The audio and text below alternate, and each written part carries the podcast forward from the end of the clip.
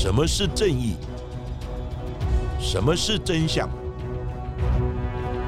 跟着台湾建士权威阿善师，重返那些离奇、轰动的命案现场，请听阿善师的见识实录。各位听众朋友，大家好，欢迎收听今天的阿善师的见识实录。我是见识专家阿善师谢松善。大家好，我是子荣。近期我们在节目当中非常大量的谈论到了外衣间相关的议题。在台南的沙井案，两名员警不幸殉职之后，政府终于动了起来，开始着手修法，改善外衣间的相关制度。那法务部对于外衣间的管理也更为严谨。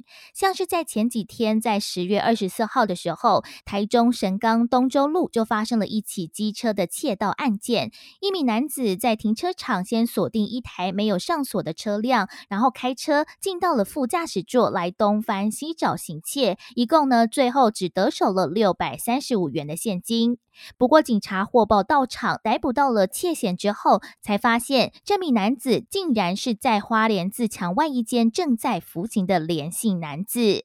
连姓受刑人趁着两天返家探亲的期间窃盗，原本只剩下一年多刑期的他，原定在二十四号下午就应该返监，没想到却起了贪念，除了会被移送侦办之外，他未来恐怕也会被解除外衣监的资格。自强外衣间副典狱长陈长木他表示，我们会依照正常的行政程序来往上呈报，经过了上级机关核定之后，会让他回到了一般的监狱服刑。连性受刑人因为六百三十五元而再次犯案，也甚至会丧失外衣监的资格，真的是因小失大。不过，在民国九十一年的时候，却发生了另外一起重大的外衣间探亲期间再犯的案件，甚至还造成了两名女计程车司机被性侵，还有一人被刺身亡。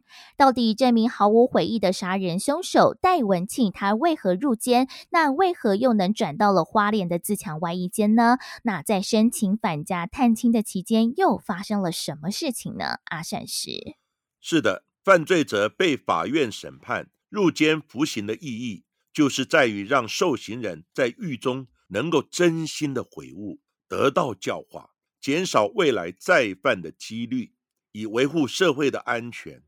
不过，在新闻的报道里面，犯罪者出狱之后，甚至在假释期间再犯的案件，真是层出不穷。而在外役间御驾未归。或是在返家探亲期间在犯案，也是时有所闻。而今天要谈论的这一名受刑人叫做戴文庆，他已经在民国一百零三年四月二十九日，与另外四名的死刑犯在同一天，分别在北、中、南、东执行枪决伏法。吴玉景的死刑执行令。也引发了被使团体的不满，在法务部前面，他们静坐抗议，甚至怒呛当时担任法务部长的罗银雪，说：“你杀人的感觉好吗？”也引发死刑议题正反两方的激烈论战。不过，戴文庆杀害的第二个人，就是在花莲自强外役间申请返家探亲收假当天所犯的案子。如果外役间的评选更加严谨的话，这一名被害者是不是就可以不用白白的牺牲了生命呢？家住在高雄内门的戴文庆，他在民国七十八年九月，当时呢只有二十五岁，他从台北随机搭上一名陈姓女驾驶，他所开的计程车南下，一路上戴文庆让司机走走停停。引发了陈姓女司机的不满，直到车子开到苗栗后龙省道的时候，司机他就以天黑了不愿意继续开车为由停了下来，没想到却因此引发了杀机。戴文庆和陈姓女计程车司机最后也因为车资而爆发口角，最后一气之下，他竟然将她杀害、弃尸，还将女计程车司机的裤子拉开，来制造情杀的假象，来故布疑阵。后续也将陈姓司机的计程车劫走。戴文庆就这样一路开着抢来的计程车南下，甚至还在沿途排班来赚钱做生意，直到最后被警方发现，来逮捕归案。不过，在本案最后，戴文庆依照着杀人罪来判处无期徒刑，而依照规定，他只要服刑期满二十五年，就有机会申请假释出狱。也因为戴文庆在狱中的表现良好，在民国九十年的十二月二十五号，他就被转至花莲的自强外役监来继续服刑。也依照着当时的法令规定，外役间的受刑人只要表现良好，服刑也达到了一定的比例，就算是被判无期徒刑比较重刑的罪犯，还是可以申请每个月返家探亲。所以，已经服刑十三年多的戴文庆，从民国九十一年三月起，他每个月可以申请返家探亲三天。没想到，就在同年，民国九十一年的五月份，戴文庆第三次申请返家探亲的期间，就再次的铸下大错。经过自强外役监的核准，戴文庆申请在五月十八日早上九点到五月二十日晚上九点返家探亲。不过，就在五月十九日下午三点多的时候，戴文庆在屏东火车站。搭上一名张姓女司机所驾驶的计程车，并且谎称说他要到高雄燕巢乡的某个营区。到了傍晚五点多的时候，车辆行经偏僻的地区，戴文庆他就起了色心。他先是从后方伸手，一手紧紧勒住张姓司机的颈部，一手将车子引擎关闭，拉起手刹车，将车辆停靠在一旁。并拿起浴场的水果刀和胶带，将司机的双手、小腿捆绑住，并将他拖到后座性侵得逞。最后，戴文庆开着计程车将张姓女司机载到彰化和美镇来丢包，并且威胁他不准报警，之后就弃车逃逸。没想到，就在隔天，戴文庆他食髓知味，再度的犯案。隔天五月二十号傍晚六点半左右，戴文庆从台东火车站的新站坐上了另外一名谢姓女司机所开的计程车，准备返回花莲的自强外衣间报道。没想到戴文庆在车上睡着了，等到已经晚上八点五十分的时候，谢姓司机才把他叫起来。不过呢，计程车早就开过头，已经超过了自强外衣间。在九点就应该返回监所的戴文庆，他急急忙忙的打电话返回监所，说他的时间可能会来不及。不过他却得到了不管一定要在时间内返回来的指令。那心急，再加上了喝了点酒的戴文庆，他在不满之中与司机起了争执。那戴文庆也在一怒之下，竟然又临时起意要性侵女司机作为报复。戴文庆就随手拿起计程车当中的两条尼龙绳背带，从后方勒住了谢姓司机，使得行驶中的计程车失去控制，卡到一旁的水沟，无法动弹。接着再用相同的一个手法，将司机拖到了后座来痛殴。不过谢姓女计程车司机她极力的反抗，也让戴文庆受了点伤。那司机也趁机开了车门，逃到了一旁的甘蔗园内。戴文庆像发了疯似的，拿起谢姓女司机摆放在计程车内的水果刀，在后方疯狂的追砍，并在甘蔗园内追到了谢姓女司机，将她压在地上性侵得逞。他为了要报复司机，让他错过了反间的时间，戴文庆就拿起水果刀刺向了谢姓女司机的脸部、颈部、胸部、腹部。以及右下肢的地方，造成司机大量的出血，休克死亡。铸下大错的戴文庆将行凶用的水果刀丢在草丛之间，再次的回到计程车上，拿起他的黑色背包，更换了染血的衣裤之后，在晚间九点三十分左右，他返回了花莲自强外役间来报道。隔两天就是五月二十二日中午左右，警方在路上执行巡逻勤务的时候，赫然发现，在偏僻的甘蔗园附近，怎么有一台卡在水沟的计程车？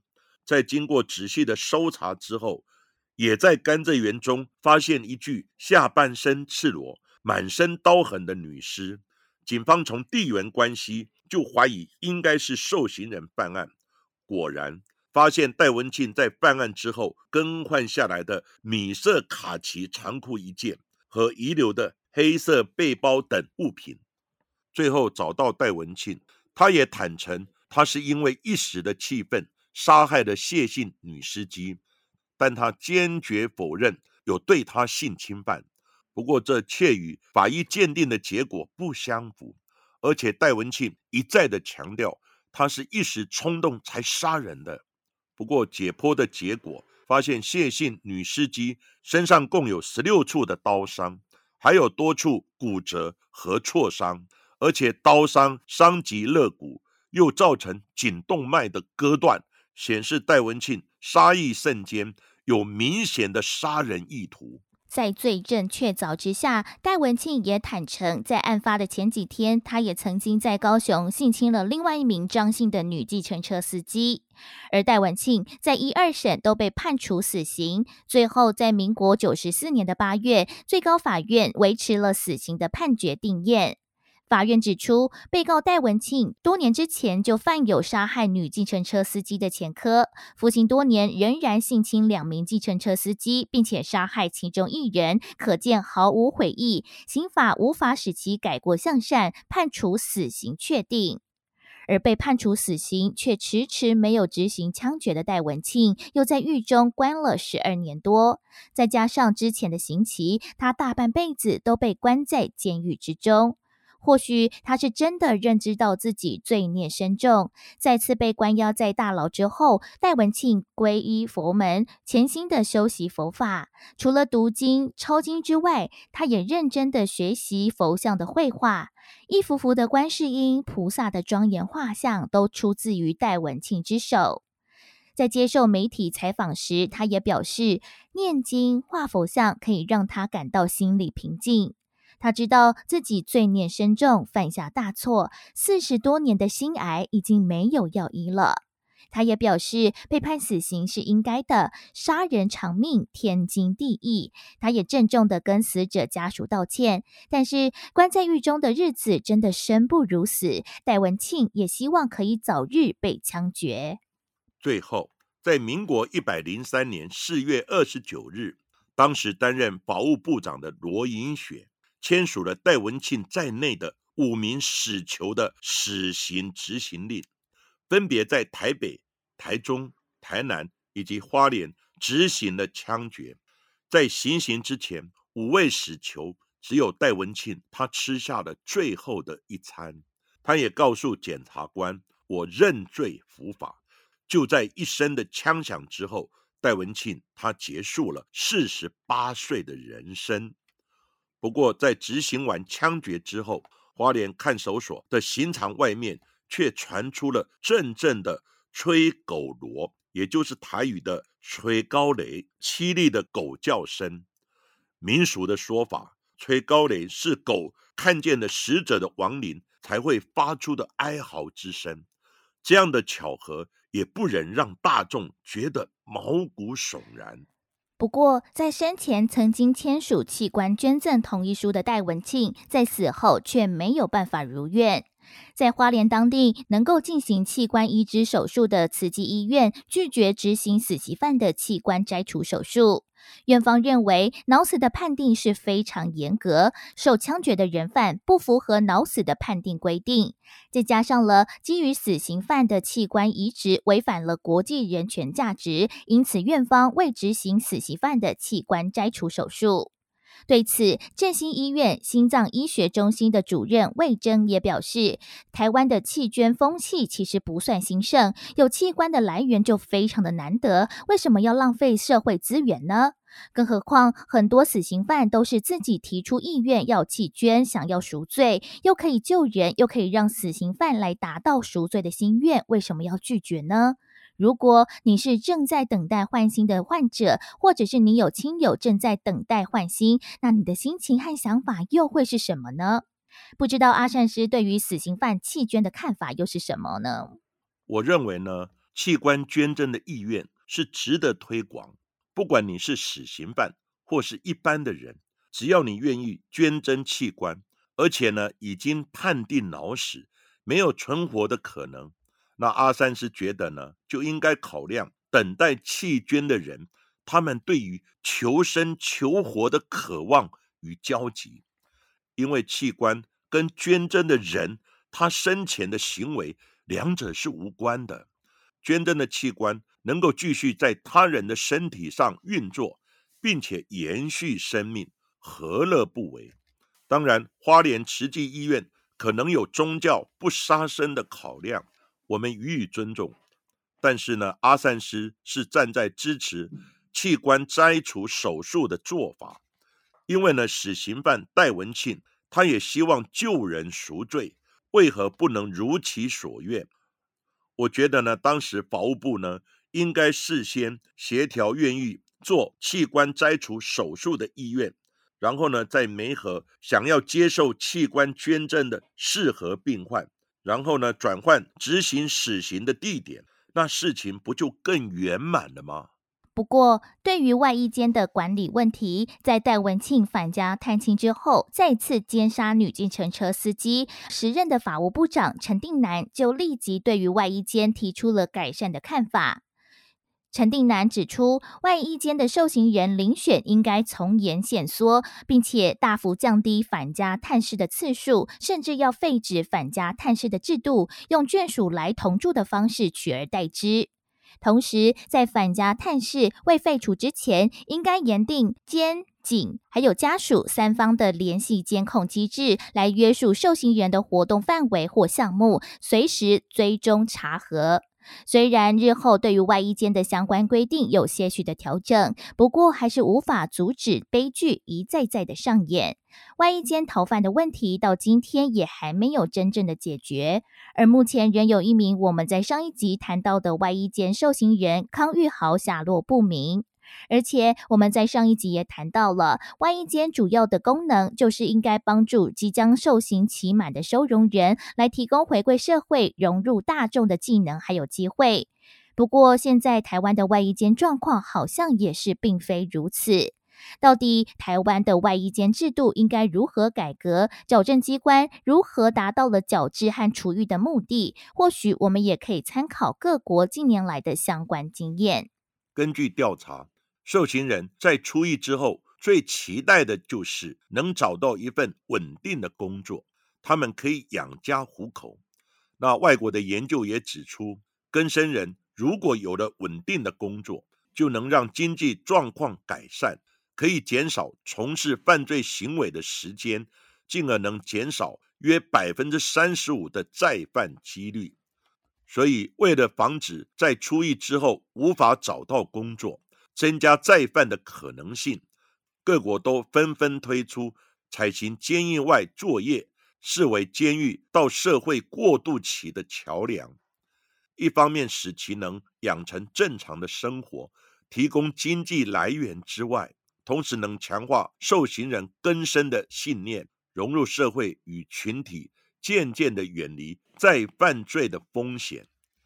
像是美国华盛顿州。在一九六七年，他们就通过立法，允许即将出监的受刑人可以在社区之中参与技能训练与工作。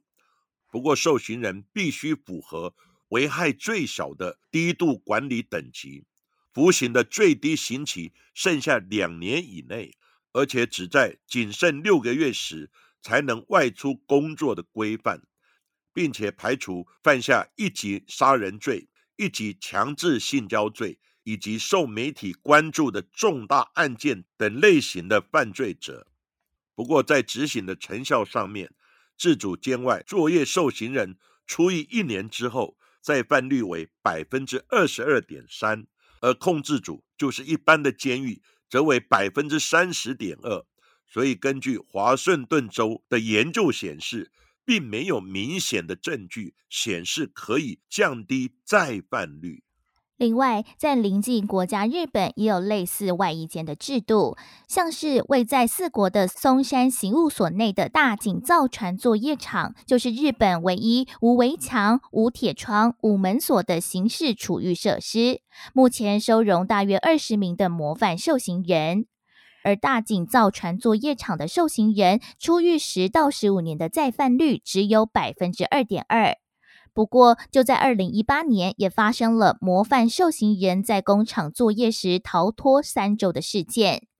有一名二十七岁因为窃盗罪入狱的受刑人，叫做平尾龙弥，他就从开放的大井造船作业场逃跑，而警方也动用了一万五千名的警力来搜索，而直升机、无人机也纷纷出动来搜查。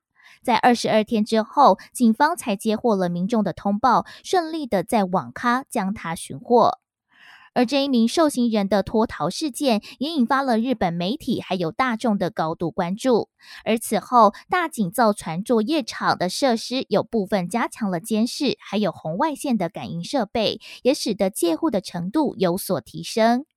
不过，在日本也有人提出，应该对开放设施的受刑人采取 GPS 等科技监控。不过，还是遭到反对，没有采纳。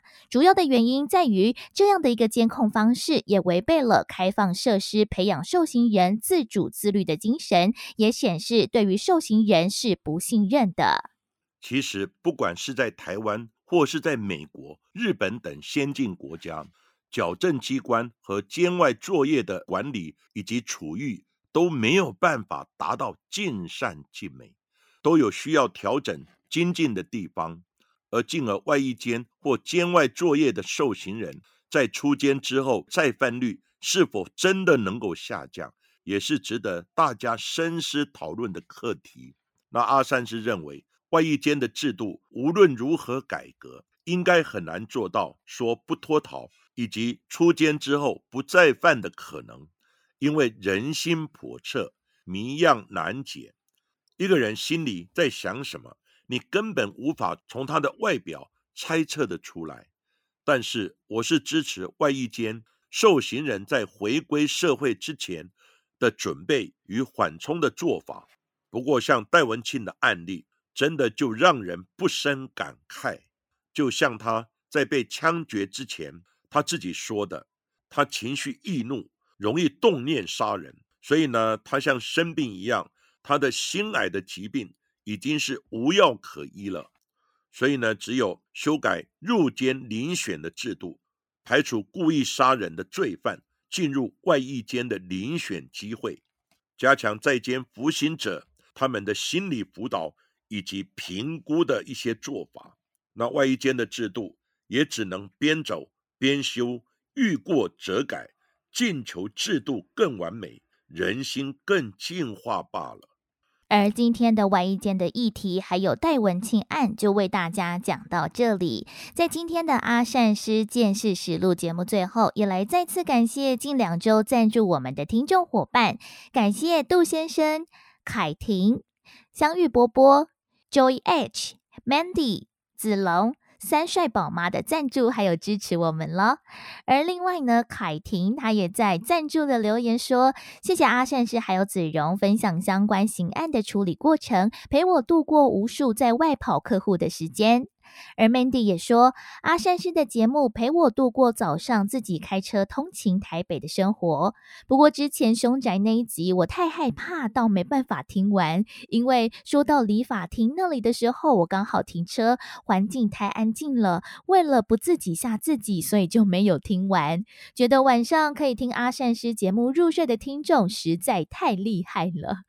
而之前呢，其实也蛮多的听众跟我回馈哦，就是虽然说很想要在晚上的时候来享受我们的节目，不过又怕晚上呢会听完不敢睡觉，或者是晚上做噩梦哦，所以呢还是要提醒大家，真的晚上要听节目的话呢，也要小心不要做噩梦。那我自己也常常觉得，我在写案子的时候都是在晚上深夜嘛，那也是写完就去睡觉，我也觉得我自己晚上睡得着也还蛮 厉害的。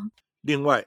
也有许多听众朋友都留言说，原来他们是在听故弄玄虚，才听到 D.K. D.I. 嫂来狂推阿善师，之后也听了阿善师的节目，同时也追完了 D.K. 及 D.I. 嫂的他们的节目。那阿善师在这里也非常感谢 D.K. 及 D.I. 嫂对阿善师的支持与推荐。其实我跟 D.K. 及 D.I. 少的认识机缘也是非常的有趣。原本我不知道异色档案及故弄玄虚的节目，也不认识 D.K. 及 D.I. 少，而是有一位在南部担任侦查队长的诚信警戒友人。有一天，他告诉我说：“你不上在南部非常有名的异色档案节目，实在太可惜了。因为阿善师在南部的知名度并不高。”后来，这一名侦查队长。他就主动帮我联系异色档案的主持人 D.K. 及 D.I. 少，他还被误认为是诈骗集团呢。后来经过牵线没合成功，然后阿善师就联系 D.K. 及 D.I. 少，终于才有机会上他们异色档案的节目，也认识了 D.K. 及 D.I. 少。那大家相谈甚欢，节目录制的效果也很好。收视率也提高了不少，所以呢，我前后共三次去上了异色档案的节目。我跟 D.K. 及 D.I. 嫂也变成了好朋友，因为呢，D.K. 及 D.I. 嫂有主持及做节目的天分，而阿善师有见识及侦查的专业，大家鱼帮水，水帮鱼，截长补短，不谋其利，创造双赢，何乐不为？所以今后大家应该多多收看以及推荐制作严谨、品质优良的预设档案及故弄玄虚的节目。谢谢大家。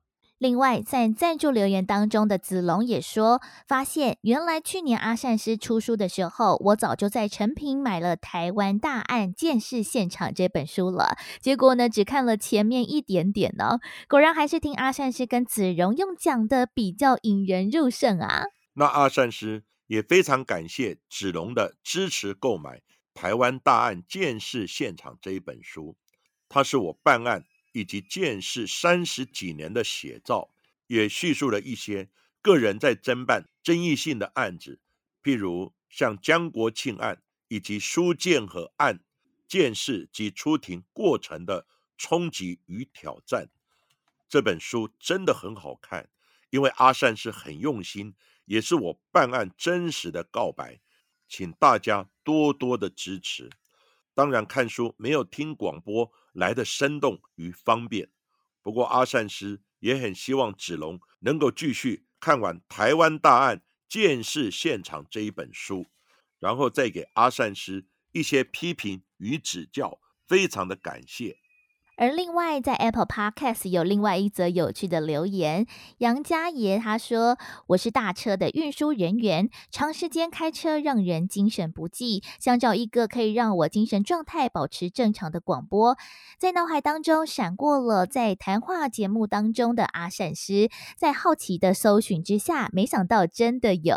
就在有一天听得太入迷的时候，被公路警察开了一张小张的罚单，我还跟警察抱怨说，就。”是你的学长阿善师太厉害了，让我听到入迷哦。